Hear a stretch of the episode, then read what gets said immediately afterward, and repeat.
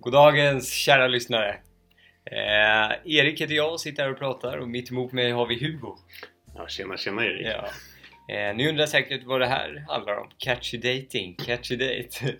Eh, saken är den att vi ska bjuda in folk, antingen folk eh, vi känner eh, eller främlingar från Hugos Tinder. Mm. Eh, som vi sedan ska fråga på en första dejt med Hugo. Och det är det ni lyssnare ska få ta del av. Ja, jo, men exakt. Jag ska tydligen gå på några dejter här med människor och vi får se hur det kommer gå. Vissa kommer säkert bli stela tystnaden men då har jag ju till hjälp, av, med, hjälp med Erik här som kan som också kommer med på dejten och ge några kommentarer eller några synvinklar på hur dejten går, kanske kommentera mitt utseende, min... min Ditt utseende. ja, men jag vet inte, men Ja. min... uh, hur, jag, hur jag rör mig, hur jag beter mig, kanske kommenterar partnerns sätt också. Det vet jag Ja, inte. ja, det var fint sagt av dig.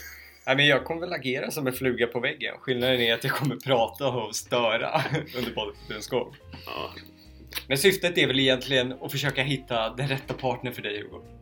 Vi får se om du lyckas sälja in dig själv, om du är en person som faktiskt blir intresserad. Eh, och sen därifrån, för att det ska bli lite roligare för er också, så har gästen möjlighet att få tatuera en av oss efter poddens slut. Samt också ge er lyssnare kommentarer på vad man kanske bör tänka på när man går på en första dejt, vad hen har för erfarenheter, men viktigast av allt, svaret på om personen vill gå på en andra dejt med Hugo. tackar. Välkommen!